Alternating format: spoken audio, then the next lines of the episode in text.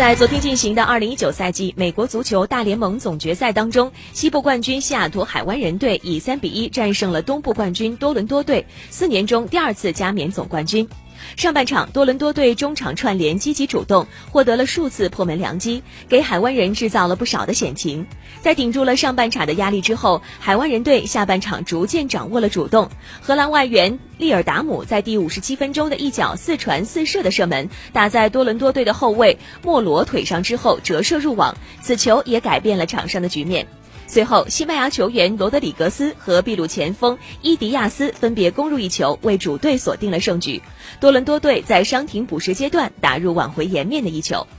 海湾人队2009赛季加入了大联盟，总共获得了两次总冠军。目前，大联盟洛杉矶银河队获得的冠军次数最多，总共五次夺冠。